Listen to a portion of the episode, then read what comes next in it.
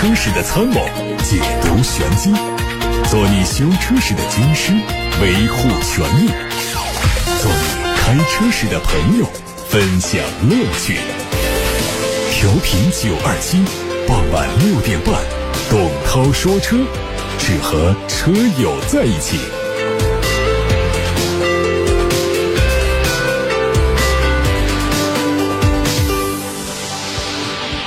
各位好，我是董涛，欢迎在六点半到七点半听直播。在收听的同时，有问题赶紧发到直播间，我们一起探讨。关于选车用车的问题，可以通过热线电话八六八六六六六六参与，也可以通过微信公众号“董涛说车”留言参与。看新闻，奔驰的 EQA 此前已经开始预售，价格是三十七万，会在广州车展上上市。这车基于燃油版的 GLA 打造，前脸车尾都用了 EQ 系列的设计，有环形的 LED 灯带，还有封闭式的格栅。尺寸方面，车长。和车高较燃油版都增加了一点，分别增加了六公分和一公分，轴距是一样的。内饰方面，横向的双联大屏、发光的涡扇样式的空调出风口的造型都非常有特点和卖点。在动力上是双电机，它的续航里程是五百三十七公里。阿斯顿马丁 DBX 全新车型已经开始在国内市场上上市，售价是一百八十九万八，外观设计。和此前推出的老款基本一样，家族化的风格很明显，轿跑 SUV 的造型动感流畅，很有英伦风格。动力换上来自梅赛德斯 AMG 的 3.0T 直列六缸发动机，并且加入了48伏的轻混，最大功率是320千瓦。动力规格的降低带来排量税的降低，也让 DBX 购买的门槛降低了40万元，起步价格更加亲民。作为一款主打年轻和运动的轿车。福克斯在中国曾经有过非常辉煌的市场表现，月均销量甚至可以达到三点五万辆的巅峰。但是换上三缸发动机之后，销量是一路下滑，成了边缘车型。不过最近福特似乎醒悟过来，海外新款的福克斯新增加了四缸发动机的版本。作为中期改款，造型调整主要是前脸和车尾，外观的运动气质得到提升，侧面的线条改掉了现款的俯冲姿态，更加平直笔挺。内饰新增了十三点二英寸的悬浮式的多媒体显示屏，内置了最新版本的信息娱乐系统，并且减少了一些中控台上的物理按键。前排座椅加热、通风和空调控制等工程都集成在多媒体系统当中。网传国产的新款福克斯计划在明年二季度发布，会换装专属的四缸发动机。北京现代伊兰特 N。即将在本周五开幕的广州车展上完成中国首秀，未来有望引进国内销售。作为伊兰特的高性能版本，它加入了全新的 N Line 运动套件，车头下包围做了重新设计，加入了口径非常可观的导流口，并且配上了红色的刹车钳，还有专属的尾翼。内饰新增了大面积的皮革和软质材料做包裹，配上了运动座椅、专属的三辐式方向盘，还有红色的点火键、机械手刹。动力换上 2.0T 发动机，匹配八速。的双离合变速器。日前，由长安汽车、华为、宁德时代共同打造的高端品牌阿维塔正式发布，第一款产品阿维塔十一首发亮相。这车定位是纯电动的中型 SUV，采用了轿跑风格，前脸封闭格栅、分体大灯非常具有辨识度，车尾的造型也很个性。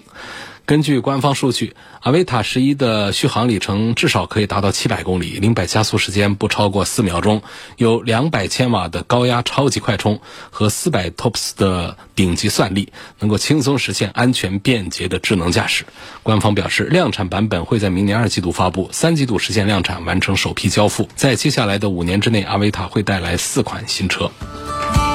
二零二二款的吉利豪越上市，四款配置的售价区间是十万三千六到十三万九千六。相比老款，前中网调整成了直瀑的造型，视觉效果有提升。车尾对细节做了优化，提供了尾灯动态语音灯。另外呢，还有下方也调整了后包围的护板。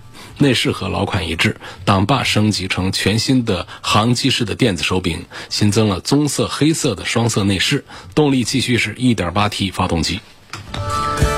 有媒体曝光了一组比亚迪全新紧凑型轿车 F 五的实车图。根据车身悬挂的标志来看，它定名叫。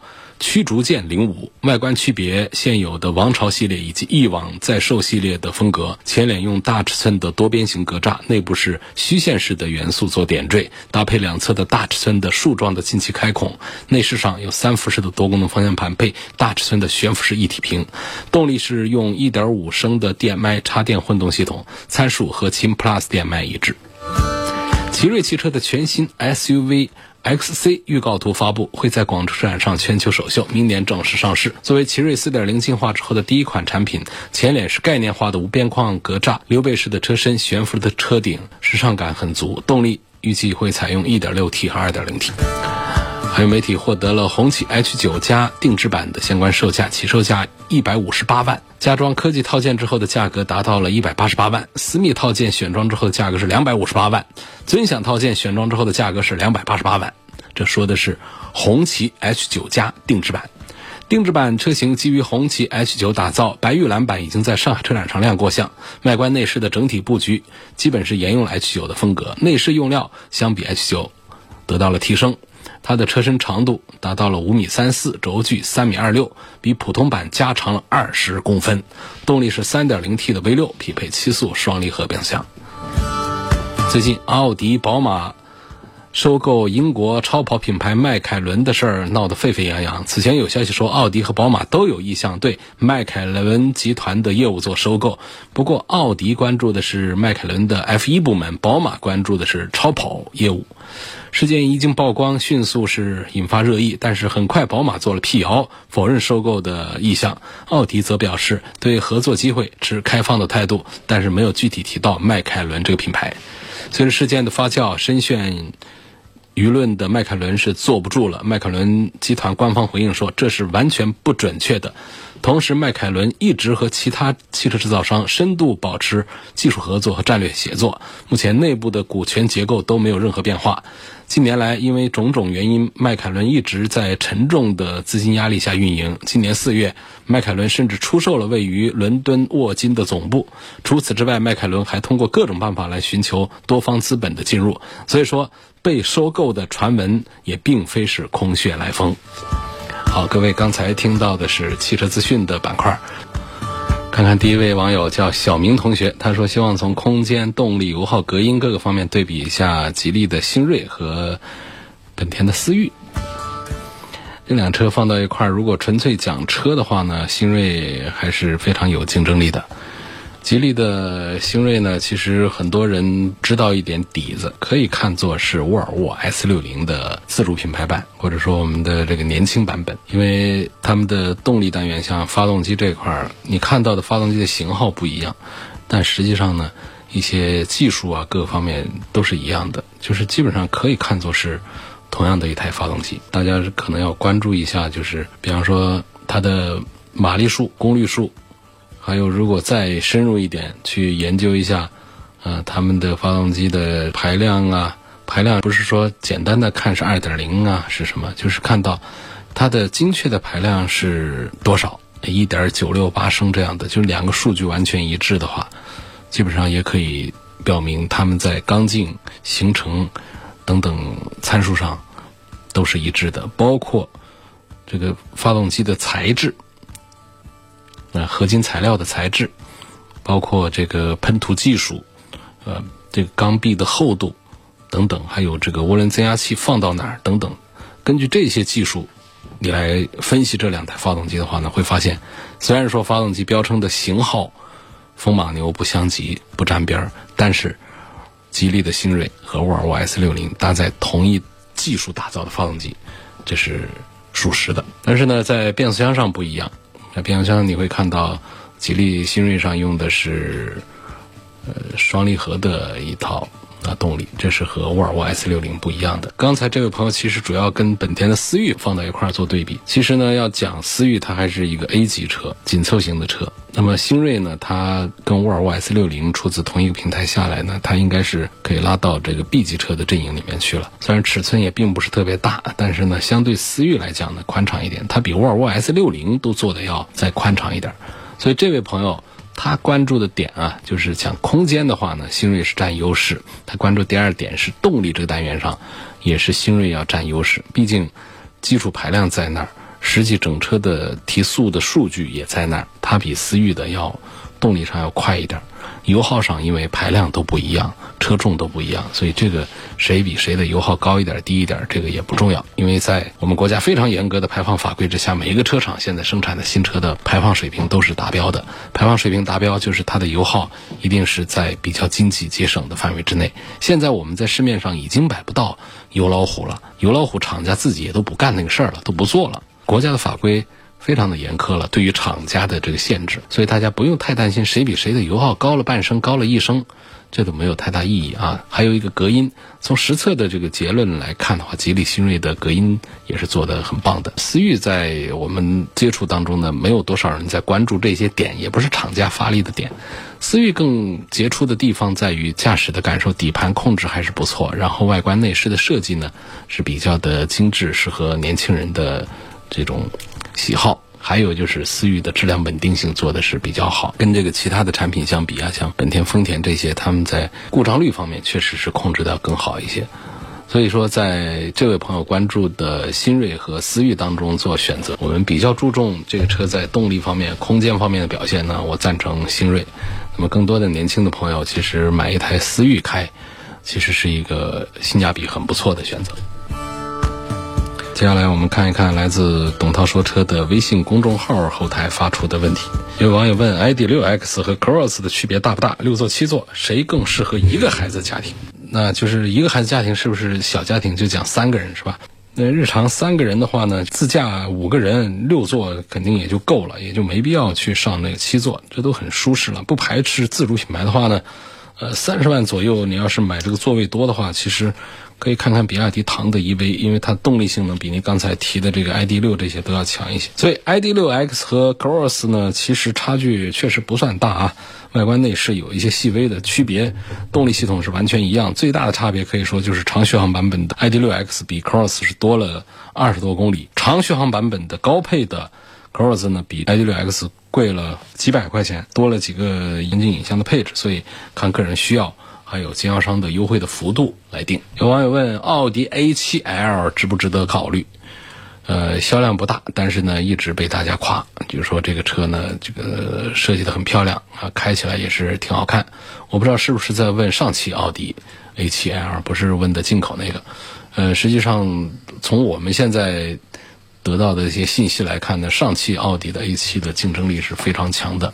首先，它车子已经做得很大，不像原来的 A7，呃，稍显在后排的紧凑上。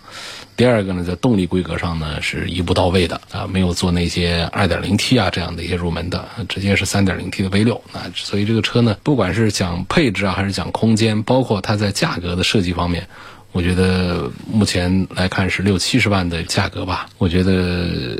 它比买一个高配的 A 六是要划算。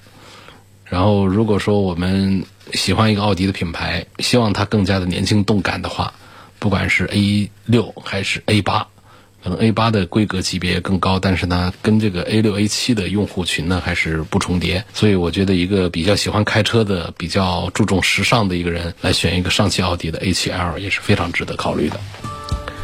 下面有个朋友很长的一段留言，我们把它念出来啊。这位网友叫朱志鹏，他说：“涛哥，我想说一说国产车。自从上海车展啊看了以后呢，就感觉现在吹国产车的风是越演越烈了。说现在国产车的进步呢，大家是有目共睹。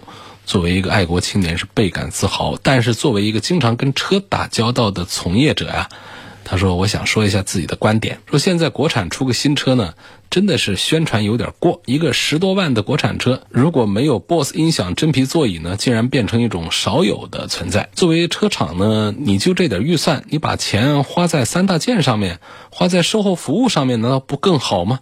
非要搞一些不切实际的东西在上面，去满足一些消费者所谓的面子冲动。一台十多万级别的车，硬要说比几十万的合资车还能打。”还动不动就吊打 BBA，还媲美保时捷迈巴赫，明明产品力还可以，宣传成这样，你这车厂不害臊吗？把这些所谓的汽车配件当做核心竞争力，我真的觉得用错了方向。作为一个理智的消费者，厂商应该把车子好开、故障率低、空间、后期花费少、安全性好等等这些放在钻研的方向，而不是。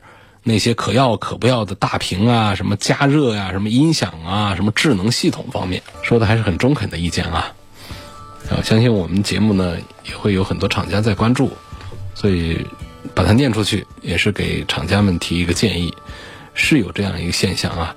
但是这个现象的培养环境呢，还是我们一些消费者的汽车价值观，就是有些消费者他不在乎发动机动力和底盘这些东西，他在乎的就是这车样子好不好看，另外呢配置高不高。说真皮座椅啊，BOSS 音响这些东西呢，它反而可以让你买单。我们有一些车啊，呃，很厚道，一些车厂很实在，音响啊，就是指望你自己回去改装的。可能他还考虑到很多消费者对音响不敏感，好点坏点无所谓。皮座椅呢，也可能是仿皮的，或者说是织物的，因为他想的就是我们消费者也不太在乎座椅，可能要喜欢的话自己去做。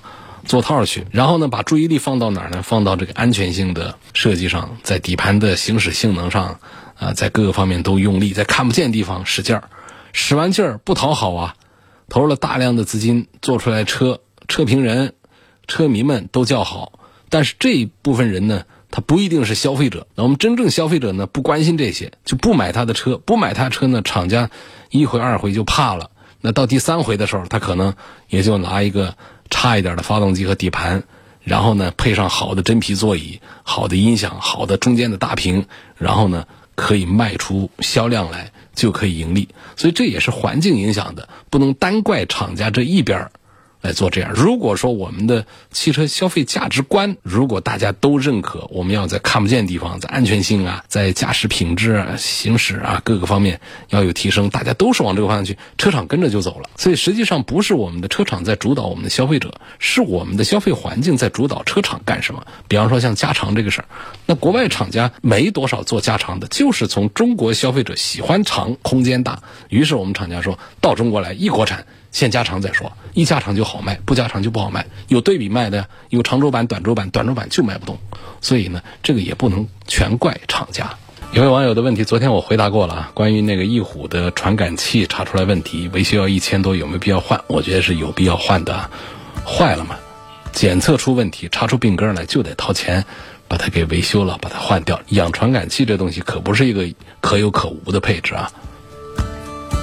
接下来有网友问，有个用车的问题，宝马 X 三应该是一万公里做保养，我现在开了六千公里啊，四 S 店就建议做一个首保，他们说首保提前做对车好一点，我想知道好的话好在哪里？我不提前有没有影响？我能让一万公里再去做保养吗？其实我觉得提前做没有多大的意义，就是正常的按照说明书上厂家的规范，一万公里做保养就可以了。提前做呢？它有一些可能说出来有点理论派，就是我们的发动机里面的第一箱润滑油呢，其实它跟我们后面的油呢还有一些不一样，它担负了一些头一万公里的一个磨合的这个作用，所以这里头的这个油呢，如果你过早的把它给换了的话呢，其实它的磨合的效果还没有达到一个最好的状态。虽然我们讲现在的发动机的制造精度已经非常高，像过去的那种刻意的磨合已经不重要。比方说刻意的很低的速度开个几千公里啊怎样，其实已经不必要了。但是总体上整车在首保期间的大的磨合范围，它仍然还是存在的。所以说，如果过早的把第一箱还没有用好的、还没有磨合好的油就把它换出去，换到后面的这个。常用的机油上去的话呢，其实对于发动机来说未尝是一件好事儿。不过呢，当你这个公里数呢本身到六千公里已经不小了，所以呢，我觉得它倒是没什么坏处，可是也不见得有什么好处。就是你在六千公里或者一万公里来做这个首保，其实都可以。我们很多车厂的发动机呢，它也是按照五千公里来做首保，所以宝马的这个保养的间隔的周期呢还算比较长的，就是一万公里一做，尤其它对首保。也是说了一万公里来做，我觉得，你看你的情况，可以六千，也可以等到一万公里再去做保养，对你的发动机啊各方面都没有不好的影响。下面问林肯的冒险家、途观 L 和宝马叉一，我不考虑空间的话，希望做一下对比，还希望能够重点的说一下林肯的冒险家。三个车价位相近的情况下，我觉得对于消费者来说，其实获得感比较强的呢。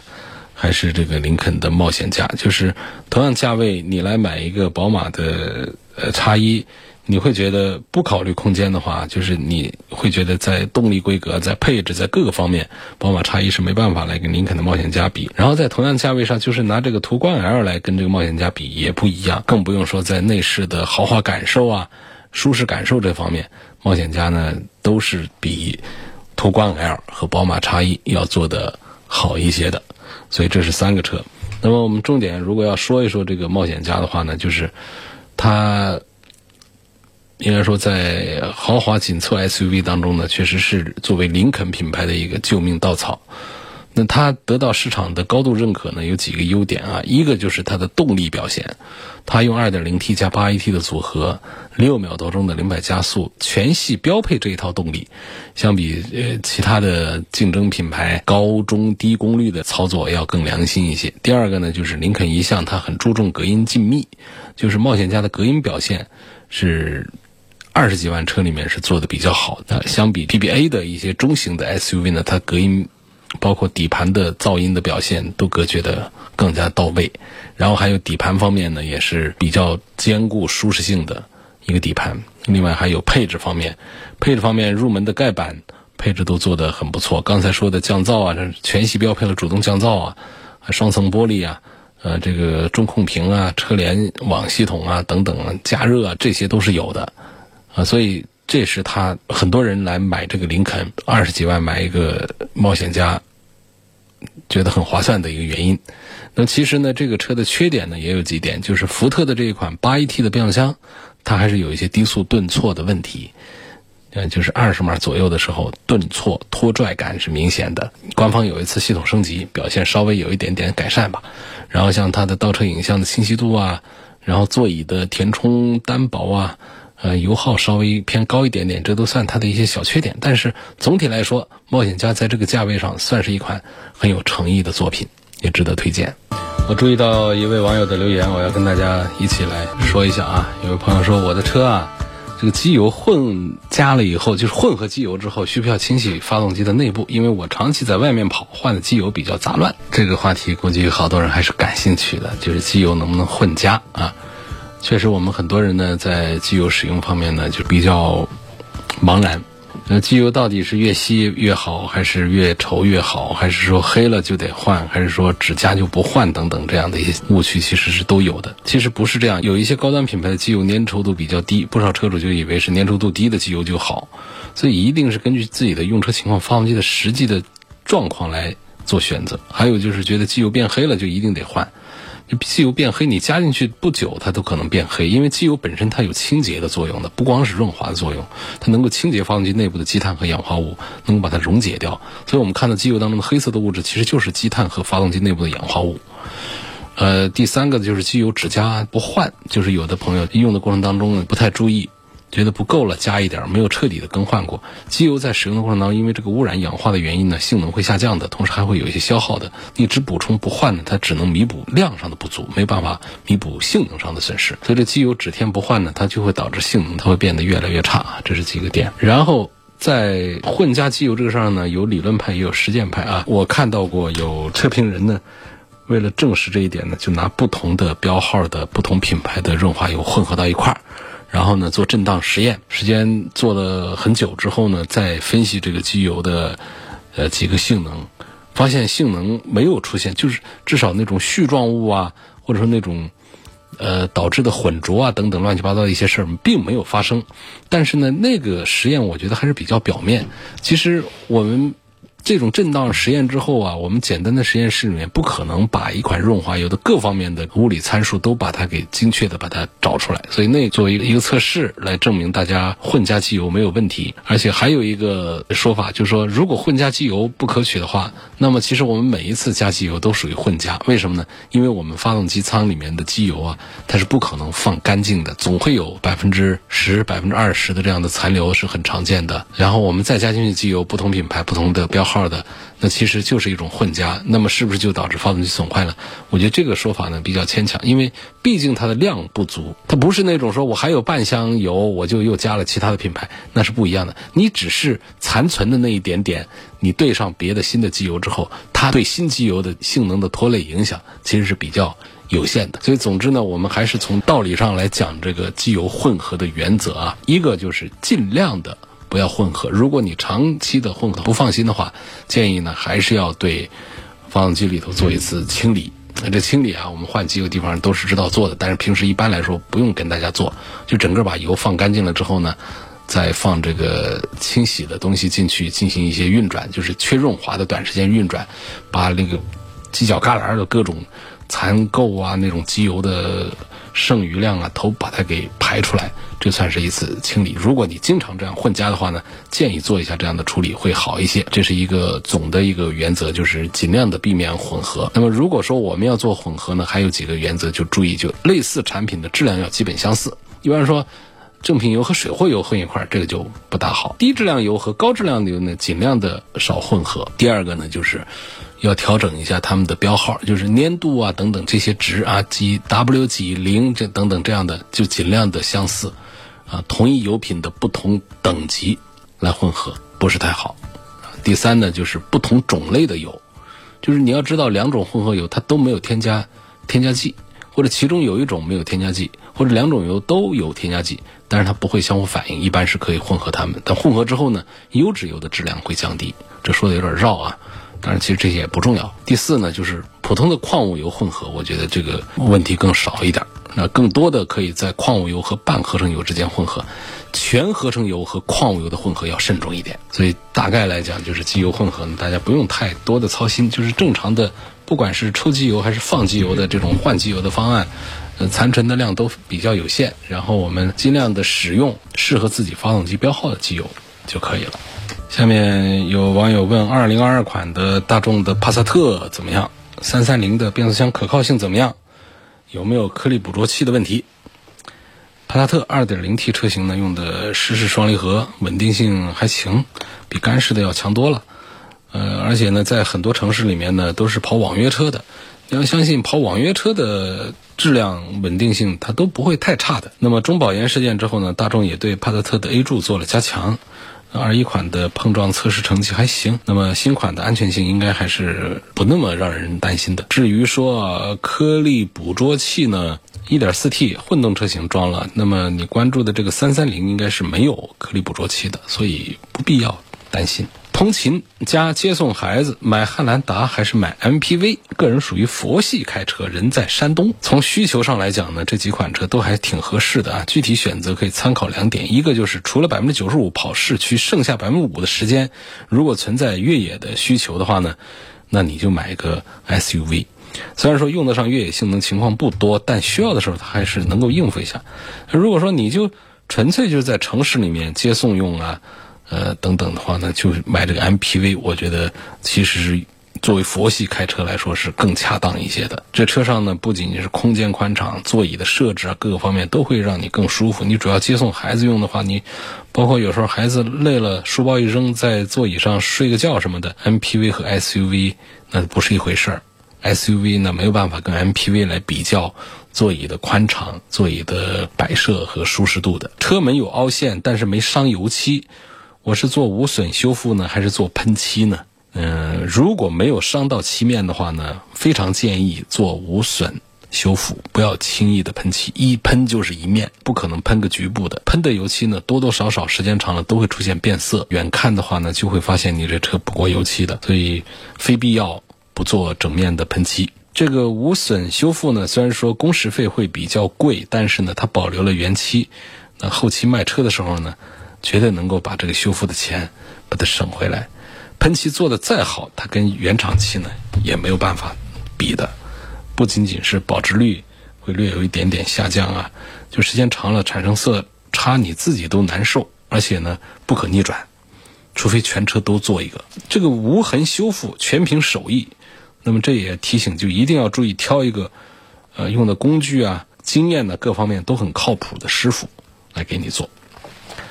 唐 DM 和哈弗 H 九怎么选？很注重被动安全性和质量稳定性。哈弗 H 九它属于是硬派的越野，主要的卖点就在越野性能和通过性能。如果没有越野需求的话呢，我建议就买唐。那么日常代步的场景下，唐 DM 完全可以当个纯电车来用，又安静，啊又省油，加速又快。啊，车里做露营的话呢，唐的这个 DM 的第二排座椅放倒的平整度也比哈弗 H 九要好。H 九放倒座椅之后呢，它第二排会比第三排啊高一块。至于你还关注它的安全性啊，H 九的优势在于它非承载式车身，整体的强度更高。但是呢，非承载式车身的吸能效果也差一点，一旦发生碰撞，车内的缓冲小，人受到的冲击就反而可能会更大。那么，其实从这个碰撞测试的结果和实际发生的一些事故来看呢，唐 DM 的安全性表现也还是很不错的。有家庭长途自驾的需求，预算三十万左右，该怎么选车？家里是一个小孩，四个大人，要求尽量的宽敞舒适，轿车和 SUV 都可以，不考虑日韩系。有长途自驾需求比较多呢，我通常觉得首选的其实还是 MPV。或者说是大一点的七座 SUV，小的 SUV 带七个座位根本是没啥必要，还有不足，就是它占了你的后备箱的空间。长途出行你不得多带东西吗？你说我放座椅上也可以，但是它让我们的第二排的空间也受到了影响。你想啊，如果没有第三排座椅的话，我们第二排空间是不是会更宽敞？我们的整个后备箱塞下了一排座椅，它是不是减少了很大的容量？不管它怎么折叠，它是在车里吧？你的空间是从其他地方挤不出来的。那么尺寸大的，像五米长左右的七座 SUV 呢，它就兼顾了有多个座位和空间，还有通过性能方面一些优势，所以它比较均衡一点。在安装儿童安全座椅的这种情况下呢，五座车的后排基本是不可能坐得下这个两大一小。通常来讲，就是日常出行还能挤一挤，长途自驾就比较难受。所以说呢，推荐呢考虑七座的 MPV。或者说大一点的这个 SUV 的啊七个座位。至于说车型的推荐呢，汉兰达呀、福特锐界啊、雪佛兰开拓者啊等等，包括别克的昂科旗啊，昂科旗有六座、七座啊，六座的舒适性就会好一些，但是牺牲一些后备箱的空间，可以关注一下别克的昂科旗吧。好，今天就说到这儿，感谢各位收听和参与晚上六点半到七点半直播的董涛说车，每天都在回答大家的选车用车问题，今天来不及的，明天继续提问。提问的时候，记住我们的热线电话是八六八六六六六六，还有董涛说车的微信公众号是也开通了留言的功能。错过收听的朋友，可以关注一下董涛说车全媒体平台，在各个平台上都能找到董涛说车设计的专栏，可以收听到往期节目的重播音频。明天晚上的同一时间再会。